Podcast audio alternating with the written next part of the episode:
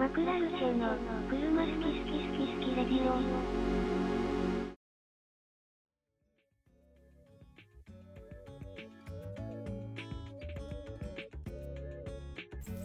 こんにちは。こんにちは。ちは。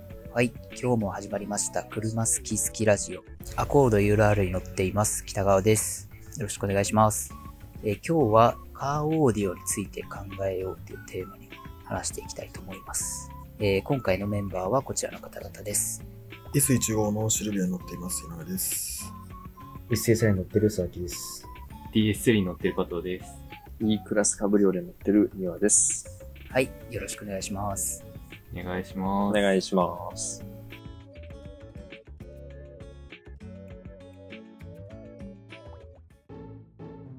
マクラルチェの車好き好き好き好きレディオ。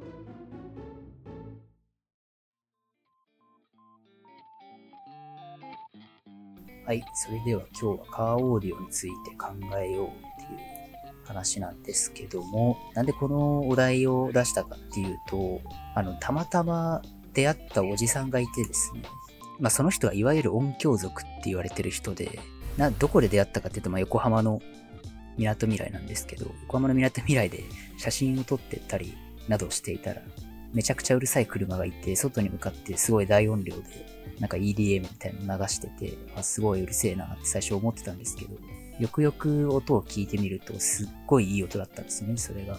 で、どういう気持ちでそういうことやってんのかよくわかんないんですけど、え、いい音だね、みたいなのを、まあ、その時加藤と佐々木が近くにいたんですけど、出たらそのおじさんから話しかけてくれて、いろいろ世間話をする機会がありまして、で、その時に、いろいろこういうオーディオをやるときはこういう風にやって、こういうスピーカーを積んで、どうのこうのっていう話をした後、いろいろ曲とかを聴かせてもらえたんですけど、すごかったですね、あれ。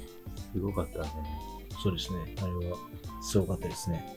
まあ、どうすごいかっていうのは、まあ、言葉だけじゃ多分伝わらないと思うんですけど、なんて言うんだろうな。なんか結構個人的になんかびっくりしたのが、音って振動なんだなっていうのがす すげえ分かったの、あの時。うん。ただ、その、いわゆるウーハーガンガン積んで、ボフボフ言ってて何や、どんな曲かわかんないっていうよりは、結構バランスがいい感じに聞こえて、まあ、本当になんか、一番想像にたやすいのは映画館みたいな。映画館のすげえ版みたいな感じだったわけですよ。その時に、思ったんですけど、意外と私たち車についてこう、日々あれこれ話してますけど、車のオーディオについてって意外と考えたことなくないですかっていう。うん。車に、まあ、ついてるじゃん、いろいろ。スピーカーとか。まあ、ナビとかでさ、今だったらなんか携帯つなげて音楽聴くとかはやると思うけど、スピーカー自体を変えてる人って俺少なくとも知り合いにいなくて今まで。うん。で、そのおじちゃんがすごいなんか、簡単だからってことを言ってはいたんだけど、実実際やってる人はいないので、なんか、これを機にカーオーディオってどういう存在なのかっていうのを紐解きつつ、どういう時に音がいい、車の音楽、車で流れる音楽がいいとどういう風に、まあ、カーライフが豊かになるのかなっていう考えてみようと思いました。でなんですけど、ちなみに、まあ、あの場にいなかった井上さんと美和さん、はなんか車のオーディオとかをこだわってる知り合いとかいる？い。うーん、ないね。いない美和さんは？うーん、身近なところでは意外といないかな、感じです。なるほど。じゃあなんかなんだろうな、車じゃなくてもいいや。超いいスピーカーで音楽聴いたことある？人いる？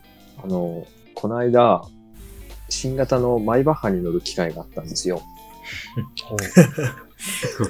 たまたま。で、さっきその振動の話を聞いたときに、めちゃくちゃタイムリーだなと思ったんだけど、その乗ったマイバッハが、ブルネスターハイエンド 4D サラウンドサウンドシステムっていう優勝オプションがついていて、で、これって何かっていうと、まあ、そもそも31個のスピーカーがついてるらしいんですけど、車内に。その時点でよくわかんないですけど、そのスピーカーだけじゃなくて、あの、シートにもサラウンドスピーカーを配置することで、こう、立体音響になりますみたいなはいもの、もので、あの、それに加えてサウンドと同期して振動とかパルスを発生させるエキサイターっていうんですかね、をシートに内蔵してあるらしくて、音楽を聴いてると、椅子にこう、5分ぞれ返って音楽聴いてると、もうシートが音楽に合わせて振動するんですよ。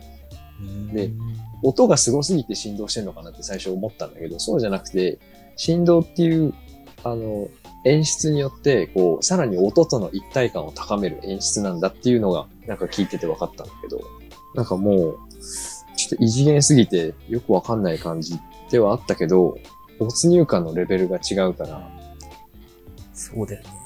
うん。4D みたいな感じですか、じゃあもう。うん、そう、4D ってこういうことなんだって 思ったって話。なるほど。ちょっとマイバッハじゃなかったっすね、そのおじさんはさすがに。決まるボクシーでした。あの、ボクシーでしたね。うん。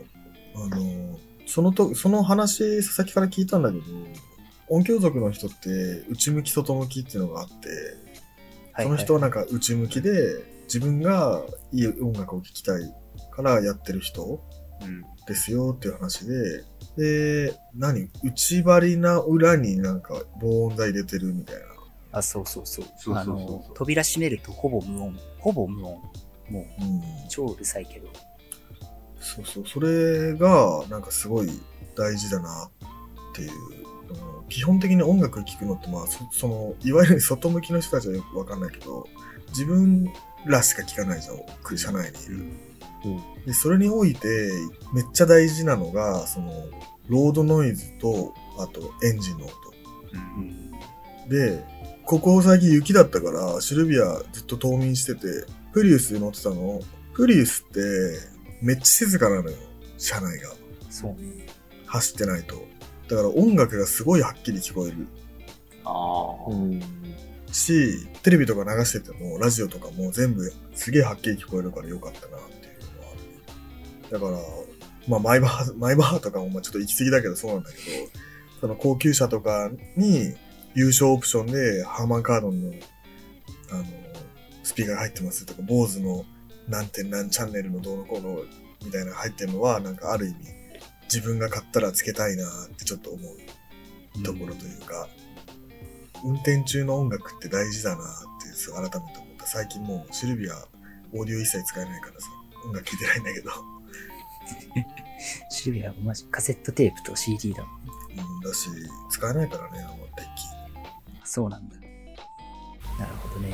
なんかやっぱ車でそういういい音をやるって、そもそも多分部屋で何オーディオオタクみたいな感じでさ、スピーカー買って配線つないで、どうのこうのってやるより安上がりだし、スピーカー自体のさ、配置とかもさ、最初から結構ついて、ついてるじゃん。ドアの下とかさうん、後ろとかにもちろんついてるからさ、それを変えるだけでも結構効果ありそうだなって思ったね。あの人はなんか専用のウーハーみたいなやつつけてたりしてたけど、なんか木の箱の上に逆向きに置いてとかね。中身を出してましたよね。そうそうそう。スピーカーのスピーカーのとこだけを出しても、うん。ドライブハウスの上の方にある坊主のそうそうそう。正方形、あ長方形のスピーカーみたいなやつを直置きして、すごっすごかったですよね。で、なんかそのおじちゃんになんか好きな曲聴かせてあげるよって言われて、うで、なんか流してほしい曲あるって言われたから、じゃあちょっとカルミナ・ブラーナ聴きたいです。あの、カルミナ・ブラーナを流してもらったの。で、ただ、その、まあ、YouTube の音源だから、結構ザビザビなんだけど、で、最初のところで、おーみたいになってる。で、あの、歌のところあるじゃん。チャチャチャチャチャチャチャチャで、やばいね、みたいな。出て、で、扉開けてたんだけど、その時、結構もう外にカルミナ・ブラーナが、あの、響き渡ってるみたいな感じになってて、すげえなーと思ったら、あの、サビの、あの、めっちゃ盛り上がるところで、本当になんか爆発みたいな音になって、誰がバスドラが？バ。スドラ、もう本当バスドラの中にいるみたいな感じ。中に頭突っ込んで、あそこでそうそうそうバーンって叩かれてるみたい本な感じ。当本当ただ、全然不快じゃないの。なんか知んないけど。えー、面白い。なんかあのー外向きでやってる人ってすごい、なんかね、耳に突き刺すような音とか、ガンガンに鳴らしてる感じだけど、あのおじちゃんはなんかすごい、ハートに来る感じの、本当に。物理的にこう、振動がドゥってくる感じの。そうそうそう。でも、ちゃんと耳にはちゃんとイヤホンで聞いたみたいな音質で届いてる。あそうそうそうそう届いてるんだけど、ただ体がもう自信なの すごいなと思って、ちょっと、まあなんか、正直予想よりすごかったというか、そんな経験今までないから、音音楽やってたけど、ライブハウスとかで結構大音量聞き慣れてたつもりだったんだけど、これすごいな。で、しかもこのおじちゃんが、まあね、趣味でやってるってこのレベルだから、それこそそのマイバッハのやつとか、そのメーカーがちゃんと考えて作ったやつとか、その車の中に埋め込む前提でそのスピーカーとか作ってるわけじゃん。最初からね。うんうんすげえんだろうなって思って、最終的にめっちゃいいスピーカーがついてる車乗りてえなって思ったんですよね。あそこまでやるかわかんないけどね。ーめっちゃいいスピーカーよりもね、ロードノイズの方が大事だと思うんだよそう。まあ、確かな。だってに、、だって K にフルサラウンドのスピーカーつけてもロードノイズで何も聞こえないぜ、高速乗っちゃったら。そうだね。ビビりとかも限界があるから、なんか途中でね、あの、音響族3、丸3みたいなやつが通ったの。うん。うん。全然その人の連れじゃないんだけど。で、通って、あ、なんかうるさい車来たねって言って通り過ぎたんだけど、もうアクアだったんだけど、めっちゃもうビリビリビリビリみたいになってて、あやってないっすね、あれは、みたいな。ちょっとなった。いや、ダメだよね。あれはわかるっしょみたいな、そう、なんか俺らも散々その話を聞いた後だからちょっと耳が肥えてて、あれちょっと吸音材とかゴム貼ってないっすよね、多分。それぐらい違いがわかるぐらい全然違うんだへそうそうそう。で、なんか映画とかも結構いいみたいで、映画もちょっと見せてもらったけど、なんだっけ、ワイルドスピードだったそうそうそうそう。とにかくもうそドアを開けちゃうっていう。ワイルドスピードのなんかその、レースのとか、ーあ車で車の映画見ちゃう。まあ、本当の S ギの音がしましたからね。ちゃんと。だから、ノクシーンだから。繰り返すだけでちょっとあそこまではできないので、なんか、それこそロードノイズとか、その車に対して、その走り以外のところで、こう、おって思わせることができる力があると思うんです、オーディオって。うん。なんか、車のその速さとかトルクとか、今まで結構話してきたけど、まあ、見た目とかで、その、かっこよさというか車の対する経験を上げるのではなく、中のスピーカーをこだわるというか、音響にこだわるっていう、車自体を乗るっていうことの経験をさらに豊かにしてくれるのではって思いました。確かに。そうですねなるほ。どね。確かに。なんかこの間7シリーズ乗った時もそうだったけど、結局、ホイールも車外のホイールで、タイヤも、なんだっけな、忘れちゃったけど、なんかアジアンタイヤかなんかだったから、足回りはすげえ柔らかかったんだけど、ロードノイズがすごくて、なんかこう、体感できなかったんで、ちょっとまたなんか、機会あれば、乗りたいですね、その、S セグメントというか、リムジンカーというか、そうね。まあちょっと近いうちあれですね、ジャガーの XJ だったら用意できるんで、ジャガー乗る回やりたいですね。じゃあ、乗る回をやりたいですね。だから今度はまた、なんかこう、さ静かな、車内静かな車だったらオーディオのこともね、また話せるし、かつ、なんか車内で収録とかもできんのかなとか思ったりもするよね。そうね。確かに。シルビアの中で撮ってみたいですけどね、一回4 人で。で。4人で。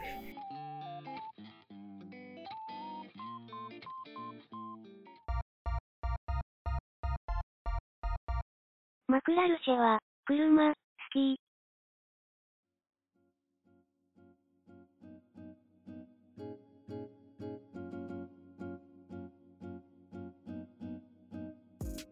確かにな。なんかむずいよな。なんか、確かに、ロードノイズとか、車自体の性能も結構あると思う。高速乗った時やっぱ音量上げちゃうもんな、音楽に。うん。まあだからあれがあるしね、あの速度に反応して音量が上がる機能っていうのが。はいはいはい。最近のナビだったら普通についてる。まあ、あとあれだよね。クラシックとか聴けるような車乗ってみたいね。いやクラシックはね、聞きたいよね。クラシック、めっちゃいい音なのよ。うん多分。あの密閉空間で聴くクラシック。でもなんかあの、佐々木とさ、あれで、それこそさ、この間のオーディオなんかこの間のあの、オーディオじゃなくてあの、みんなでさ、夜朝、暑いので見た日あったじゃん。うんああれの時に、あ。ああ。俺、俺の車にオーディオが今ついてないから、あの、坊主のサウンドミニあるじゃん。スピーカー。うんあれを、あの、グローブボックスの中に入れて、開けて、グローブボックスでもう爆音にして流してたの、ずっと。曲を。首都高で流しま。したね。はい、流しました。で、あの、サンマルソアラのさ、CM のさ、テーマ曲の All by Myself をさ、こう、流して走ってたら、ちょうどレインボーロードに差し掛かった時に、てててん !All by myself になって、もう、二人で涙流しながら運転してたからね。いやー、涙出ましたね。涙出たよね、あれ。マテンション上がりすぎて。いろんなものが出てましたね。すごいすごいってさ、二人で。2022年一番気持ちよかった瞬間いやー、あれマジで気持ちよかったね。あれ、なんか不思議と気持ちよかったですね。本当にうん。汁出てたもんな、なんか、先っぽから出てたね。うん。出てたね。あとはなんかあの、BM 乗った時もさ、クラシック100選みたいなやつをさ、ワイニングで流してさ、金持ちごっこみたいなやってたよね。なんかピアノの、ピアノ曲100選みたいなやつ流して、お茶飲みながらこう、で、サンルーフ開けてみたいなことやってたけど、サンルーフ開けると聞こえないっていう。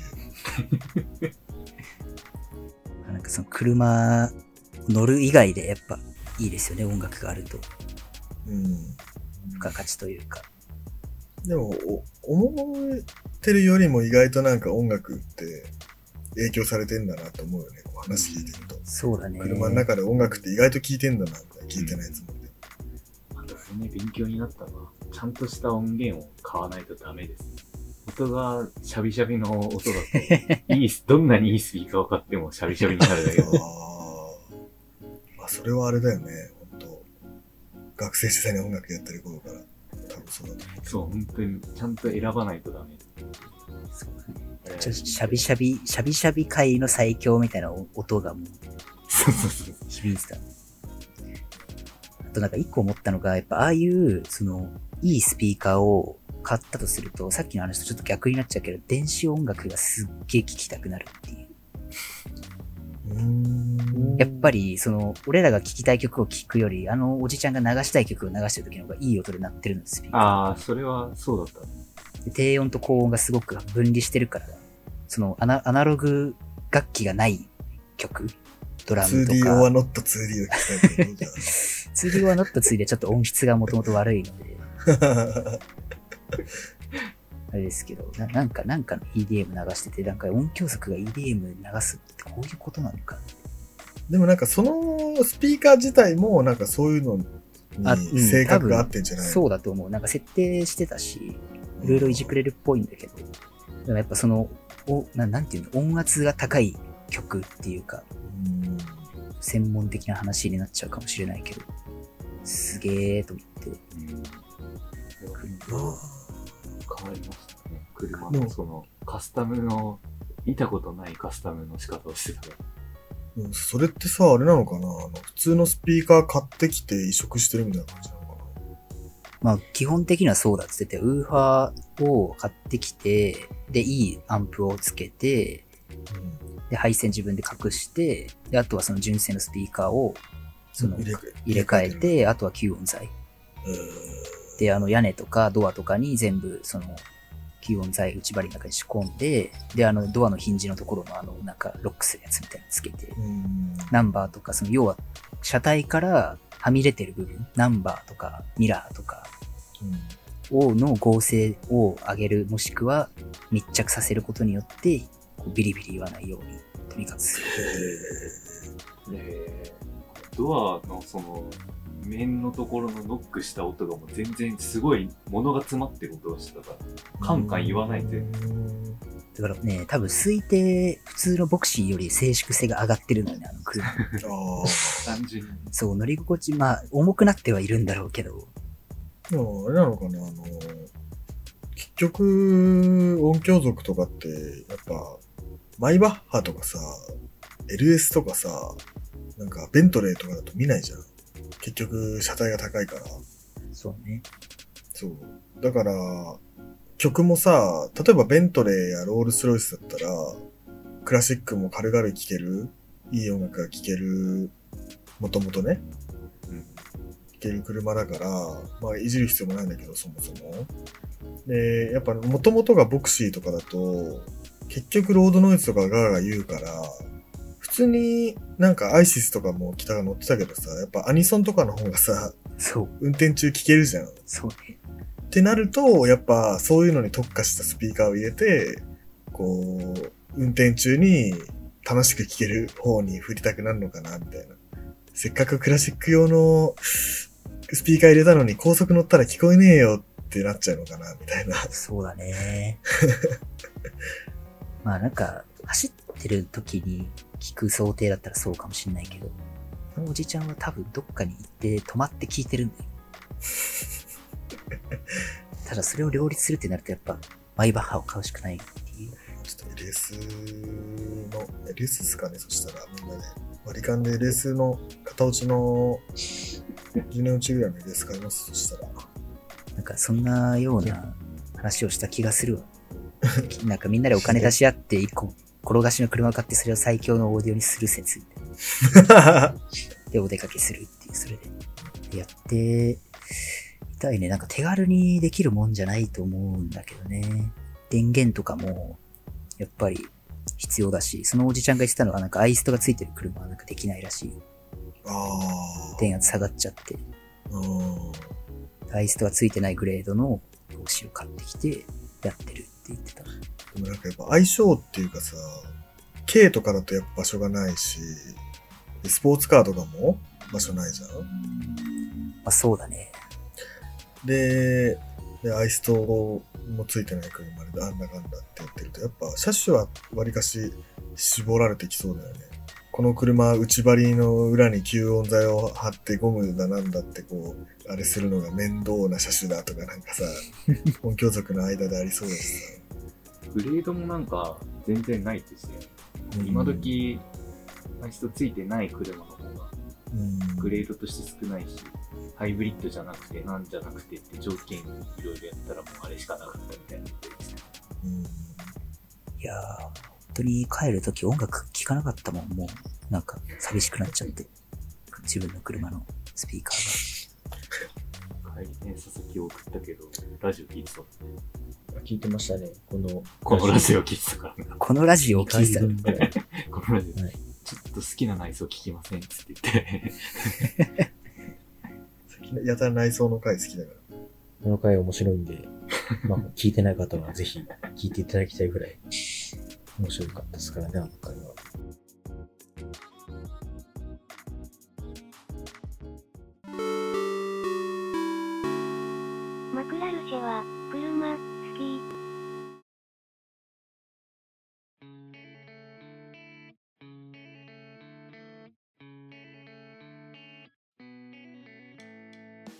いうことですけども、まあ、サクッとまとめますかね。はいそうっ。すね。まあなんか、車を乗るにあたって音楽っていうのは意外と大事っていうことと、意外と何々を聞いた時の何々っていうような記憶の結びつき方がするから、やっぱりその曲がちゃんと聴けるっていうような状況を作る。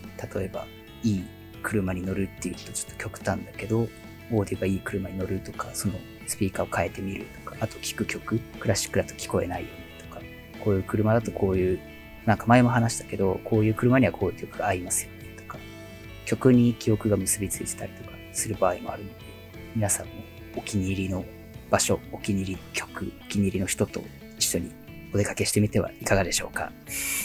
ということで、今日の車好き好きラジオ以上で終了です。バイバイ。